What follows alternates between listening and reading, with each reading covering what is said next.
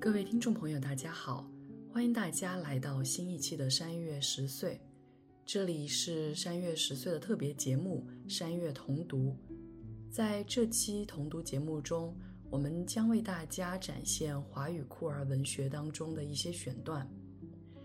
那第一个选段是非常有名的白先勇的《孽子》。《孽子》这部作品的上半部是从1977年7月起连载于《现代文学》，下半部连载于新加坡《南洋商报》，至1981年完结，最后在1983年出版了单行本。这是台湾同志文学最具代表性的经典作品之一，也是对于台湾的同志文学有奠基性的意义。当我们现在在讨论台湾的同志文学，乃至整个华语的同志文学，《孽子》都是其中非常非常重要的一部作品。那在第二个同读当中，我们将为大家读的是邱妙金的《鳄鱼手记》的第八节。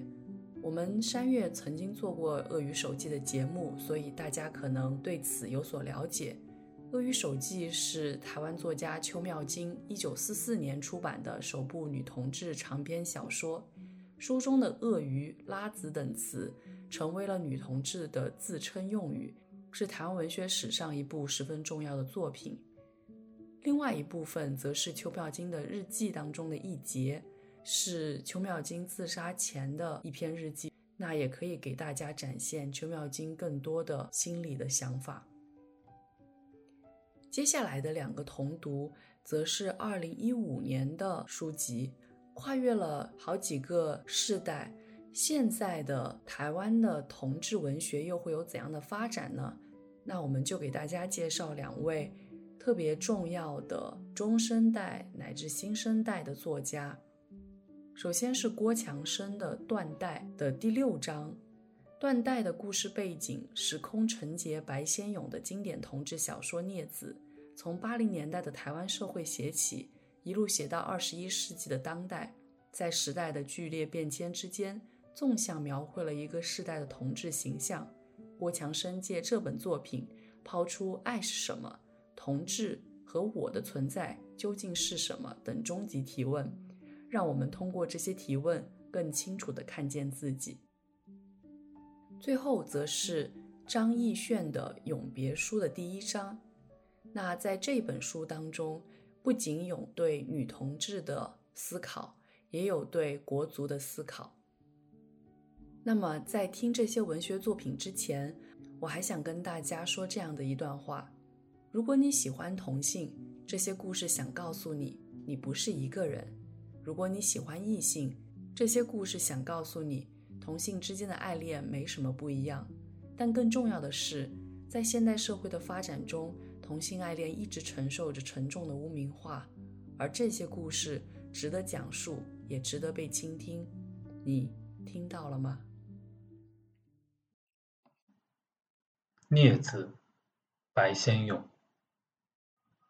写给那一群在最深最深的黑夜里，独自彷徨街头、无所依归的孩子们。第一部。放逐。一三个月零十天以前，一个异常晴朗的下午，父亲将我逐出了家门。阳光把我们那条小巷照得白花花的一片。我打着赤足，拼命往巷外奔逃。跑到巷口，回头望去，父亲正在我身后追赶着。他那高大的身躯摇摇晃晃，一只手不停地挥动着他那管从前在大路上当团长用的自卫枪。他那一头花白的头发根根倒竖，一双血丝布满的眼睛在射着怒火。他的声音悲愤、颤抖，嘎哑的喊道：“畜生，畜生！”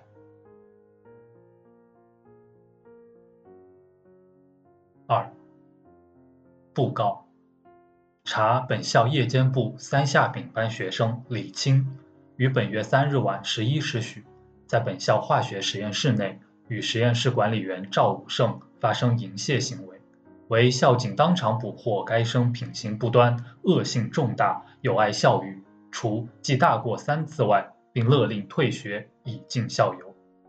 特此公告。省立育德中学校长高义天，一九七零年五月五日。第二步，在我们的王国里。一，在我们的王国里，只有黑夜，没有白天。天一亮，我们的王国便隐形起来了，因为这是一个极不合法的国度。我们没有政府，没有宪法，不被承认，不受尊重。我们有的只是一群乌合之众的国民。有时候，我们推举一个元首，一个资格老、风仪美、有架势、吃得开的人。然而，我们又很随便、很任性的把它推倒，因为我们是一个喜新厌旧、不守规矩的国族。说起我们王国的疆域，其实狭小的可怜，长不过两三百公尺，宽不过百把公尺，仅限于台北市馆前路新公园里那个长方形莲花池周围一小撮的土地。我们国土的边缘。都栽着一些重重叠叠、纠缠不清的热带树丛，绿珊瑚、面包树，一棵棵老得须发零落的棕榈，还有靠着马路的那一排终日摇头叹息的大王椰，如同一圈紧密的围篱，把我们的王国遮掩起来，与外面世界暂时隔离。然而，围篱外面那个大千世界的威胁，在我们的国土内。却无时无刻不尖锐地感受得到。丛林外播音台那边，那架喧嚣的扩音机经常送过来外面世界一些耸人听闻的消息。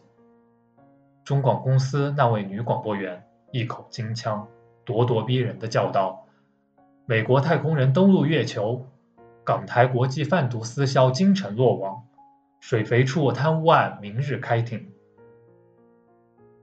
我们一个个都竖起耳朵，好像是虎狼满布的森林中一群劫后余生的麋鹿，异常警觉地聆听着。风吹草动，每一声对我们都是一种警告。只要那打着铁钉的警察平靴，嘎吱嘎吱，从那片棕榈丛中一旦侵袭到我们的疆域里，我们便会不约而同“倏”的一下做鸟兽散。有的窜到播音台前混入人堆中，有的钻进厕所里撒尿的装撒尿，拉屎的装拉屎，有的逃到公园大门那座古代陵墓般的博物馆石阶上，躲入那一根根伫立的石柱后面，在石柱的阴影掩蔽下，暂时获得苟延残喘的机会。我们那个无政府的王国，并不能给予我们任何的庇护，我们都得仰靠自己的动物本能，在黑暗中。摸索出一条求存之道。我们这个王国历史暧昧，不知道是谁创立的，也不知道始于何时。然而，在我们这个极隐秘、极不合法的罪儿小国中，这些年却也发生过不少可歌可泣、不足与外人道的沧桑痛史。我们那几位白发苍苍的元老，对我们提起从前那些斑斑往事来，总是颇带感伤。又不免稍稍自傲地叹息道：“唉，你们哪里赶得上那些日子？据说若干年前，公园里那顷莲花池内曾经栽满了红睡莲。到了夏天，那些睡莲一朵朵开放了起来，浮在水面上，像是一盏盏明艳的红灯笼。可是后来不知为了什么，市政府派人来，把一池红莲拔得精光。”在池中央起了一座八角形的亭阁，池子的四周也筑了几栋红柱绿瓦的凉亭，使得我们这片原来十分原始朴素的国土，凭空增添了许多矫饰的古香古色，一片世俗中透着几分怪异。我们那几位元老提起此事，总不免抚今追昔的惋叹：那些鲜红的莲花哟，实在美得动人。于是，他们又互相道出一些我们从来没有听过的姓名，追怀起一些令人心折的古老故事来。那些故事的主角，都是若干年前脱离了我们的国籍，到外面去闯江湖的英雄好汉，有的早已失踪，音讯俱杳；有的夭折，墓上都爬满了野草。可是也有的，却在五年、十年、十五年、二十年后，一个又深又黑的夜里，突然会出现在莲花池畔，重返我们黑暗的王国，围着池子急切焦灼地轮回着。好像在寻找自己许多年前失去了的那个灵魂似的。于是，我们那些白发苍苍的元老们便点着头，半闭着眼，满面悲悯，带着智慧，而又十分感慨的结论道：“总是这样的。你们以为外面的世界很大吗？有一天，总有那么一天，你们仍旧会乖乖的飞回到咱们自己这个老窝里来。”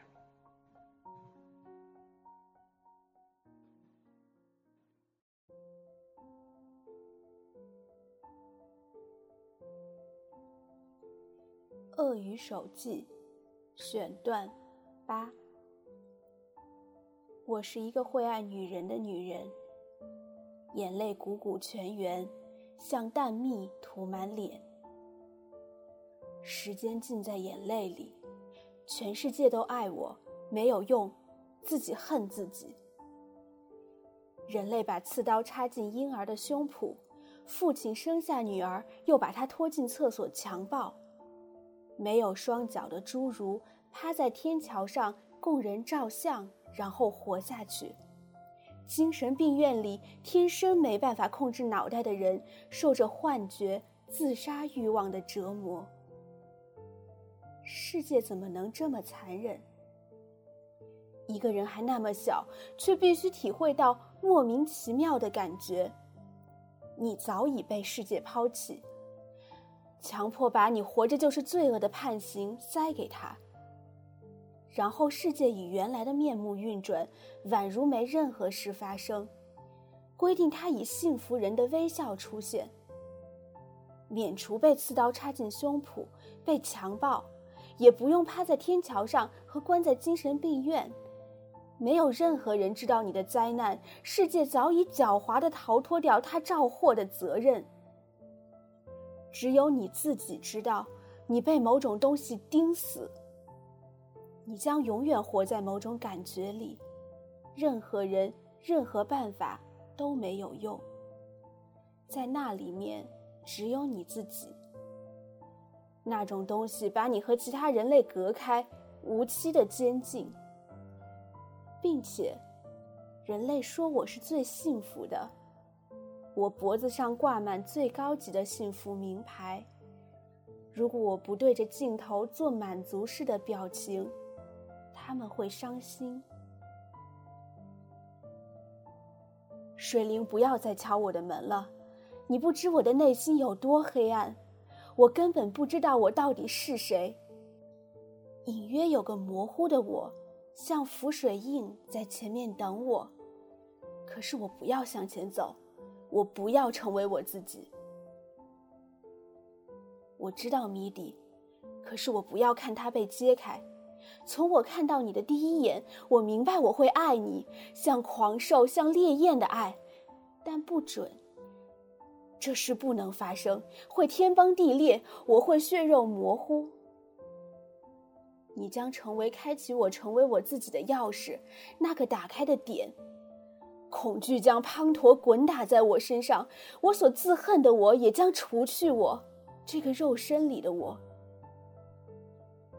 他不明白，不明白他会爱上我，或他正在爱着我。不明白我温驯羊毛背后是只饥饿的狂兽，意志将它撕碎的冲动。不明白一切的一切都是爱的交易。不明白它使我受苦。不明白有爱这种东西。他送给我一盒拼图，耐心的一块一块把我拼出来。《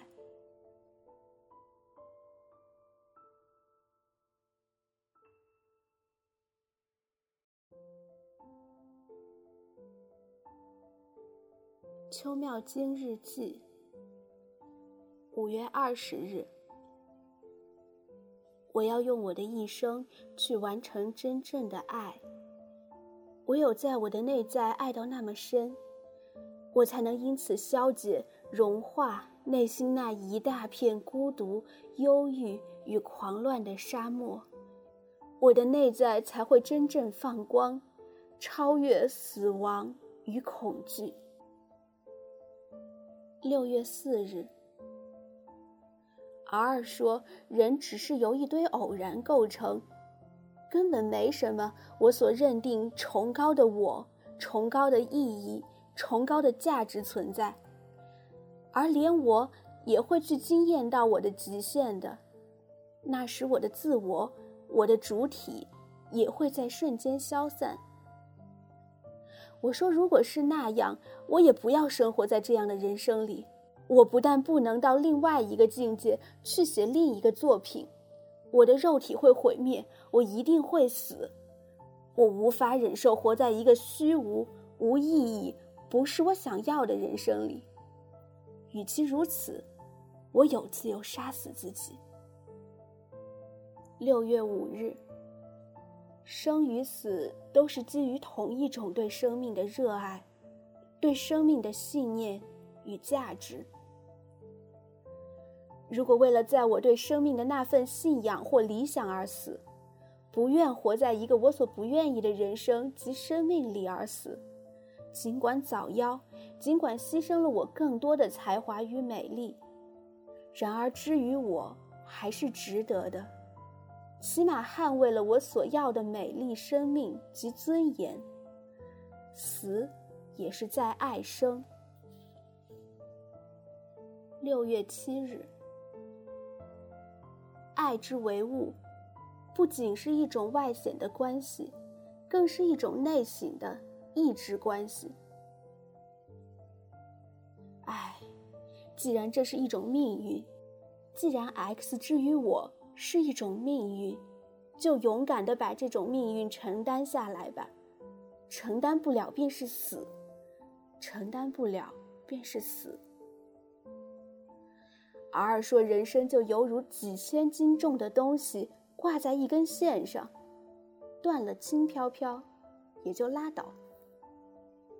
无论西方或东方的宗教，都是不对爱绝望的。没有承担不了，唯有牺牲。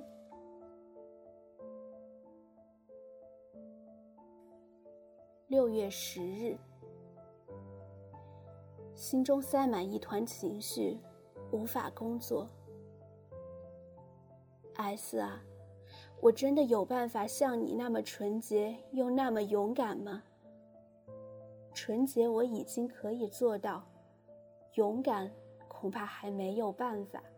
勇敢是需要我的一生去实践的。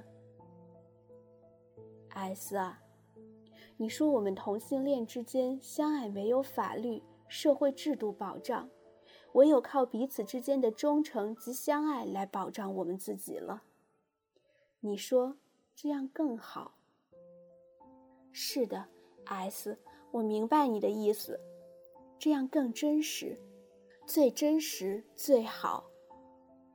我问你说，作为同性恋，一定要过着这么不忠贞及不断换伴的生活吗？你笑着说不会吧。你觉得你自己就可以一直待在这里？哎，我说你怎么可以这么纯洁？想到台湾的一切，还是很悲伤，很悲伤，悲伤的不想回去。一切都很悲伤。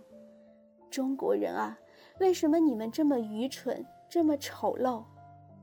家庭、教育、社会、政治。都是愚蠢丑陋的，他们过的那种生活愚蠢丑陋至极，甚至在整个生长过程中，自身没有传承遗留下任何东西，生长过程里也没被提供任何精神灵魂的材料，所以至于生命，至于政治，全是侏儒，全都是一些生命扭曲、变态、愚蠢的侏儒。一切都很悲伤，如何能回去，而仍可以脱离那愚蠢的现实呢？那愚蠢的现实根本一点都不重要，重要的是一颗艺术之心灵。六月十二日，无论如何，不顾一切，先完成小说《蒙马特遗书》，再谈别的事。H 说：“基督教的宽恕，正是指不去伤害他人，受下他人的伤害，但是清清楚楚的知道那是错的，且毫无畏惧的述说出那是错的。是的，那是错的。我之所以这么激动，是因为我被人性中的丑陋及罪恶重重的伤害了。”而我又是日日夜夜清楚地正视着这种人性，继续在那儿繁衍着。我没有办法免于自身的死亡，正是因为如此。我的爱绝不能建立在自己的空虚、孤独及软弱之上，连疾病及死亡都不行。爱充其量只是一种美丽的给予，爱最终是一件礼物。切记啊！六月十三日，神啊，我能强过我内心的地狱？我能强过我的命运？我能强过我的灵魂吗？神啊，救救我！神啊，我要站起来！我要站起来！我要站起来！今天是十三号，我二十号一定要发稿出去。神啊，我失败了。我被别人伤害的部分完全无法愈合，我彻彻底底失败了。神啊，救救我！救救我！救救我！六月十八日，小说写到最后，我说：把美丽的给予艺术，把丑陋的留给人生，把温柔的给予别人，把暴力的。留给自己，那块恨的暴力是确确实实在那里，是确确实实在那里。我要靠着自己的力量独自走过这里，独自走过这里。是的，我要独立走出这里，这就是我所想的全部。工作，去爱人们，工作。去爱人们，你一定可以走出这恨对你的伤害的，你一定可以的。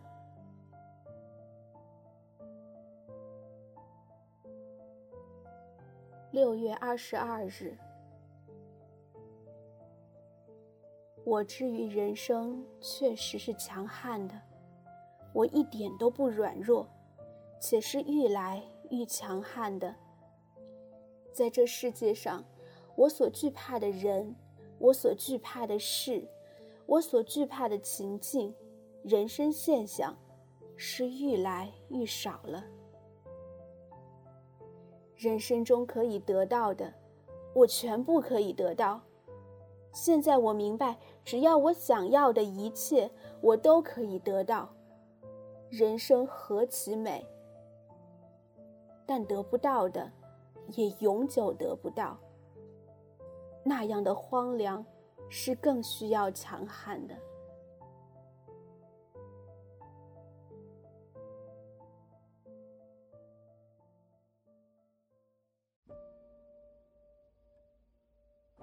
如今，我终于懂得，每个人如何存活，都是取决于他记忆的方式。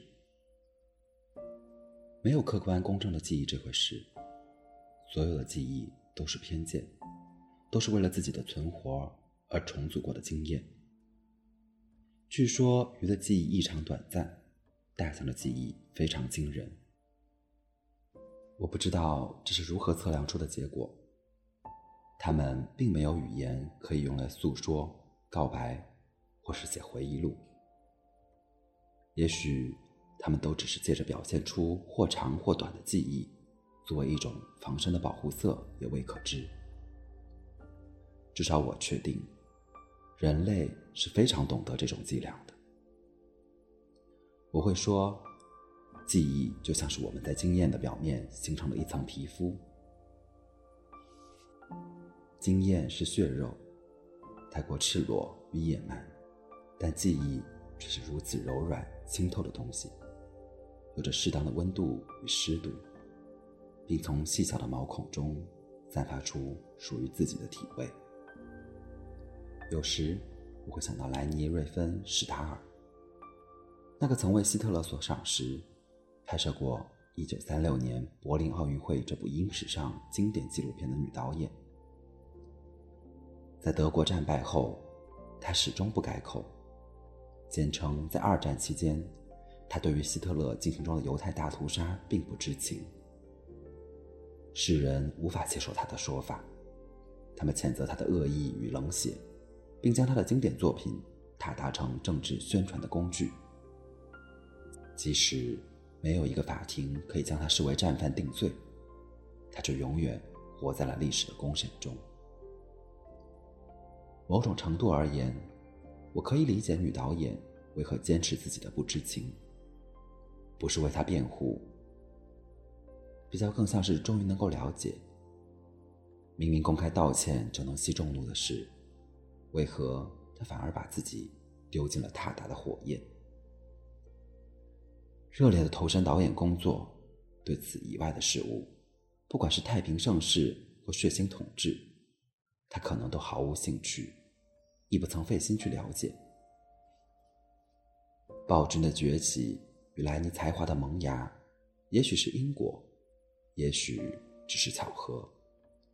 他不巧就生错了年代，在他转动的胶卷上，他人的命运不过是镜头无法捕捉的雪花与流云。落地即融，遇风则散。他剪接着自己拍摄的毛片，再也想不起除了他的电影外，那些年里还有什么值得记忆的事。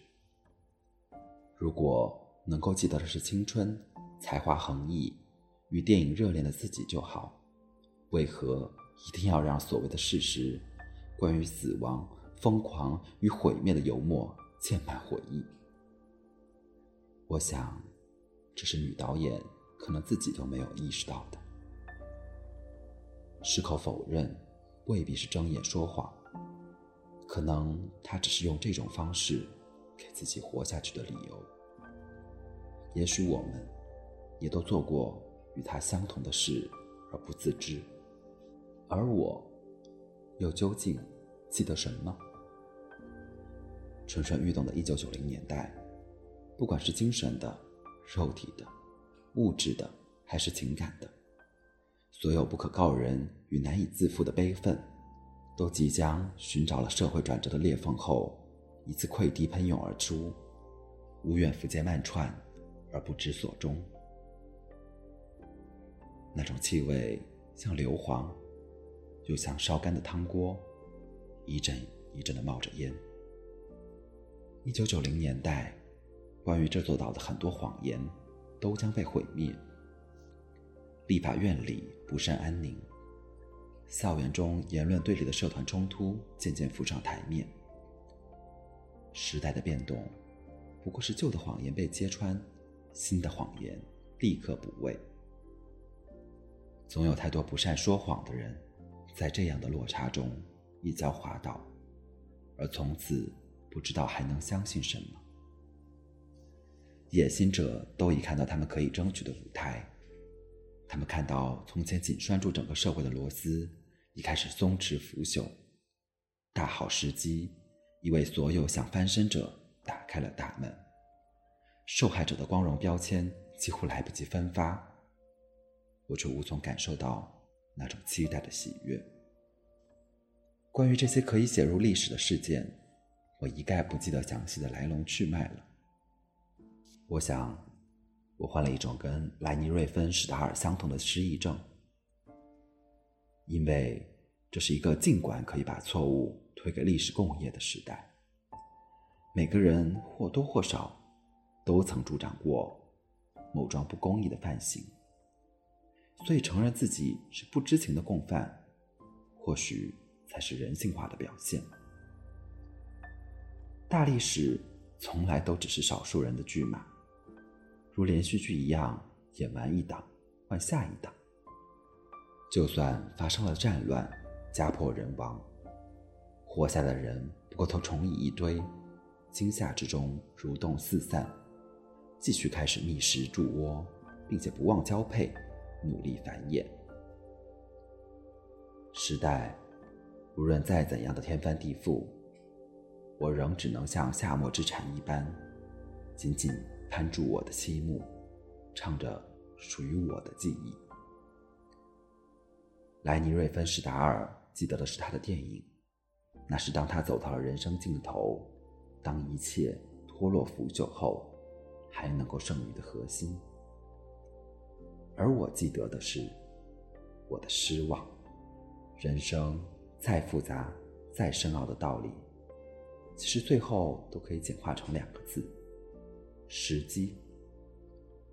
绝大多数的失望之所以会发生，则是因为两个字：错过。那天稍早，我才将母亲的骨灰坛从南市角的庙里请回了家。父亲过世刚满四十九天，这回决定不放在庙里供奉。让父亲和母亲都干脆搬回家里，免得再过两年，自己连去上个香都气喘吁吁，感到吃力。当时的打算，以后就要把二老带在身边，反正自己也无后人供奉。不管将来进了医院还是养老院，上天堂亦或下地狱，不如一家人聚在一块儿。也算弥补了多年不孝的遗憾。话虽如此，当我面对着摆在客厅中央茶几上的那一对瓷罐，仍不免陷入感伤。骨灰瓮并排端放的景象，让我忆起小时候大年初一的早上，父母也会像这样在客厅中整装坐定，等我上前给他们磕头拜年。搬回老宅后的这些年。看着数十年屋里没有更动过的家具摆设，总觉得心酸。室内电话形同虚设，一个月里也响不了三四回。我才更明白了，人老独居等死是怎么回事。之后也不在意那电话账单夺命催缴，无用之物随它自生自灭。不料这一日。以为早已停化的古董机，竟然从冬眠复活，铃声洪亮。话筒那头，陌生男子开口指点我名，自然十分令人意外。小钟，是我，姚瑞峰。突然被那名字启动的，不是记忆，记忆库搜寻的电码传输，对我这种年过半百的人来说。是要费点时间的。那是在独居守丧一段时间后，久违了的一种存在感。原来我是存在的，至少也一定是存在过的，所以会被记得，且不知何故被人寻找。那名字曾具有过某种意义，显然。已经在意识中埋得太深，稍加一翻动，体内便产生莫名的心悸。一种如此具体的知觉，一个从过去逃脱的名字。那名字曾是不能再提起的一个密码，如今从一个仿佛平行时空的梦境戏法中，终于走了出来。只见他殷勤的想填补我们之间不知所措的空白。这些年你都好，拨这个老电话号码还找得到你，真想不到呀！应付这种突发的记忆入侵，只好仿山谷回音拷贝同样的语句，含混过去，不必仔细作答，直到尘封档案的下落终于被定位。摇的声音穿过话筒，像一只嗡嗡徘徊的风，围绕着他记忆中的那座花圃，那座曾经短暂的盛放了一个夏季的花圃。三十年就这样过去了，三十年成为记忆度量衡上的一个单位，一万多个日子，也不过是一个刻度。当思绪开始在刻度的两点间跳跃来回，努力寻找其间更精微的记号的同时，一阵令人眩晕的惶惶然，顿时袭上了我的心头。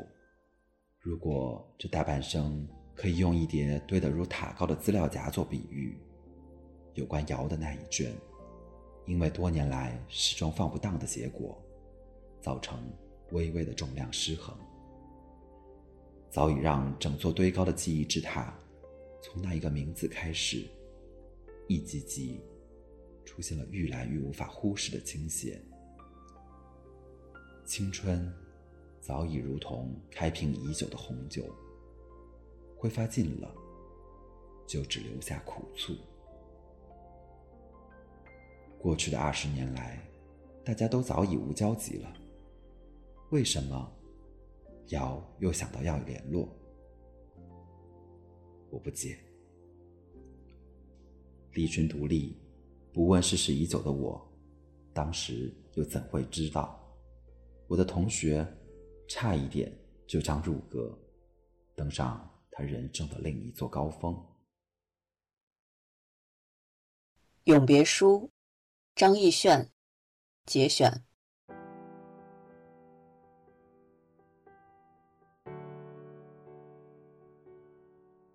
我一开始写小说只是写给小猪看，那是我十五岁时的事。花了几个月写作修改，终于腾清文稿的那个下午，我骑脚踏车去找小猪。小猪接了稿子就站在路上读。读完后，他只说了一句话。我更想说的是，他撂下一句话。你到底知不知道一本小说要有多少字？你离一本书真的还很远吧？从三百六十五个角度，每个角度来看，这都十足十的轻蔑。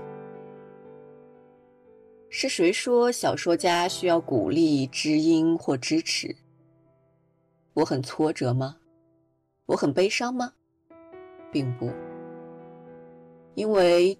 这不是小猪头一次这么对我。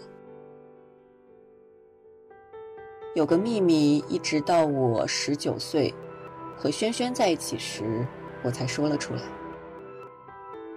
当我们谈及小猪是否是我的最爱时，我说出这个秘密。对很多人来说，我说起小猪，总像永恒的初恋一般。仿佛那是最强烈的爱情，但是这是完全不真实的，完全不。从我认识他开始，我就未曾对他完全信任。我一直知道，他会毁了我的写作。对成为作家最感兴趣的轩轩，当然不会放过这个话题，一而再、再而三的要求我。把这件事说得更详尽、更清楚，因为这是藏了多年的秘密。一开始，我无法顺利说明。这是多么、多么羞耻的一件事！不但自己从未真实被爱，自己也远非真实爱人。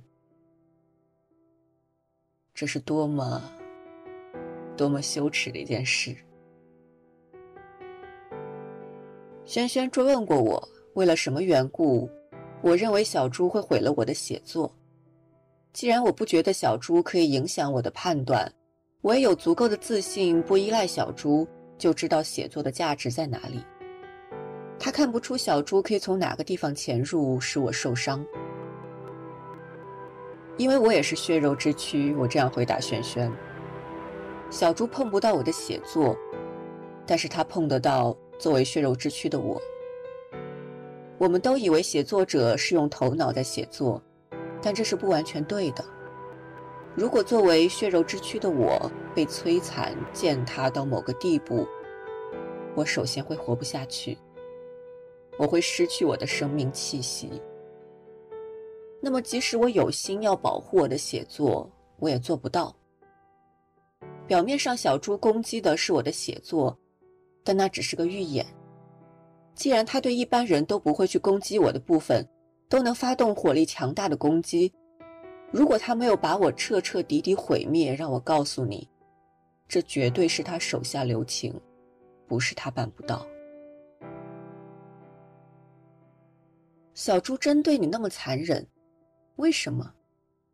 难道你不能把你的感觉告诉他，让他改变吗？这你就不明白了。少女之爱，何其辉煌！那样的我根本不要他有任何改变的，再痛苦这事儿我也不做。你看，我也从来不曾为小猪改变我自己一点点。我一感觉到他对我的威胁太大，我就立刻驱逐他。我是痛苦的，但绝不是没有力量。我们都保持原样。这是我要的，但是依你所见，为什么小猪对你有这种别人所没有的破坏性？是他的本性吗？我花了非常长的时间，才能把我和小猪的认识过程里的紧张关系，变成一种能用言语表达的东西，但在非语言的层次里。我的直觉是一下就抓住了这个东西，在我掌心。我知道它存在，它好根本。那与智力活动有关。如果小猪是精准的将他的智力活动落在文学上，我认为他可以拥有一种相对化的能力。即使他对写出来的东西有意见，他的意见会有某种特质，使我可以参考或对我产生激荡。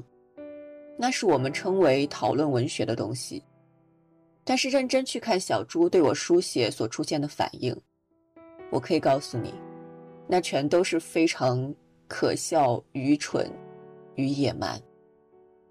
但我必须让你注意，可笑、愚蠢与野蛮，这是作为书写者的我在说话。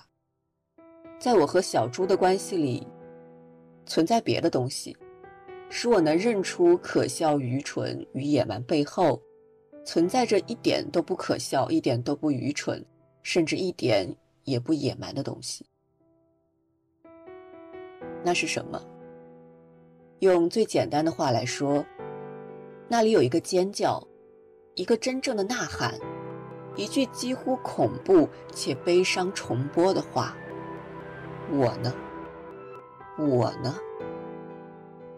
我呢？我没有被忘记吧？一种几乎令人心碎的呼叫。小猪的愤怒，一种常年针对作家所有的愤怒。我是这样理解的：就是由你们这种人把文学变成需要技巧与能力的东西，才使得我会写与想写的东西完全失去价值。因为这个缘故，他只要看到我，他就会想要我去负荆请罪。小猪是想到他自己的，但他也并非完全没有意识到，他的这种我也是一种我们。他与某种不可见的大多数有所连接，不管他是直接投掷给我，他对我的不屑也好，有意无意的贬低我在各种小小赞誉中的安稳也好。他都有种正义使者的姿态，仿佛他在教我以这个世界上最不可错过的真理：下地狱吧，作家们。他给我写长长的信，我也给他写长长的信。每天，那是我们的黄金岁月。尤其从恋情的角度来说。然而有一天。我发现小猪把我写给他的情书影印了四五十份，分送给他班上还有别的班级的同学。在发给每一个人的同时，他还对他们说道：“多么好的作文范本！联考时你们要能写成贺茵茵这样，绝对可以拿高分。”是哪本书写的？谋杀虽无一言一语，却比言语更能精准表达。恋情变调的杂音，如今已经不止在我一人耳中回响。小猪真是来势汹汹。我当然没有影印他写给我的信来回敬，这事儿不可能，因为不会有人要。因为他写的信不能作为范本，也不像可以帮助谁拿高分，谁都不能。他的信对其他人来说完全没有任何价值，一点都没有。但是你们难道不知道吗？就是因为这样，他写的信才是独一无二的。让我说的更极端一点，他的信，才是恋人的信，最该有的样子。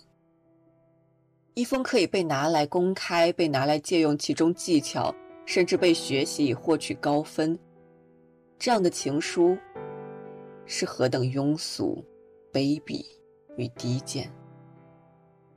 如果我只是高高兴兴的把此事当成小猪对我的一种粗俗夸耀，我也不是我了。你以为你是个情人，你哪里配？你不过是个国文小老师罢了。这就是小猪真正说的话。不喜欢，我当然不喜欢小猪把我的情书影印给大家。我觉得没有被保护，没有遮蔽，也没有容身之地，那对我来说，是被用赞扬的方式羞辱。然而在这场闹剧中，那个把长达五页的情书带去影印店，一份一份影印出来的小猪。心中究竟在想什么？他是真的想到联考，想到作文方法吗？别傻了。他从来都没法不带一点羞辱意味的赞赏我。这种充满矛盾的复杂性，与其说是暗含恶意，不如说是种自暴自弃。他的无理、自大或狂妄，与其说他是缺乏文雅与教养。不如说，他有一份在人之常情中所没有的尖锐与赤裸。他毫不留情地揭发我和他之间的重大差异，拙劣的暴露，真是太过暴露他的想法。我在这个我引以为耻的罢黜上，第一次清楚地知道，什么叫做文学。至少，以小猪的观点来看。什么叫做文学？文学就是那种会超出个人关系的东西，它是不能一人私藏的，它引发不可恶意的冲动，不管是用口耳相传、用影印、用传抄或出版，感受到它的人，不管用什么方式，会想将它的存在扩大、加深、再扩大、再加深。会想和他一起，一起对抗时间对物质的腐蚀性。文学是种诱惑，一种命令不必出口的指挥能力。这不需要写什么千军万马的大河小说，也不用铺陈什么百年难得的离奇故事。这种力量，我更倾向于说它是技巧。即使在写一张便条时，它都可以不小心被泄露。总是多出一点什么，不保留下来都觉得可惜。小猪感觉到的就是这，他为此激动，也为此痛苦。这是我有而他缺乏的，因为他够诚实又够聪明，他知道一切都不是他引发的。我有奇怪的天赋，那多出了一点什么的东西。而他只是一个单纯的在场人，一个观礼者。这个恶行恶状的收信人，也是前所未有的正直之人。你爱我，但是你与我多么无干，请你滚吧，请。这就是小猪对我说的肺腑之言。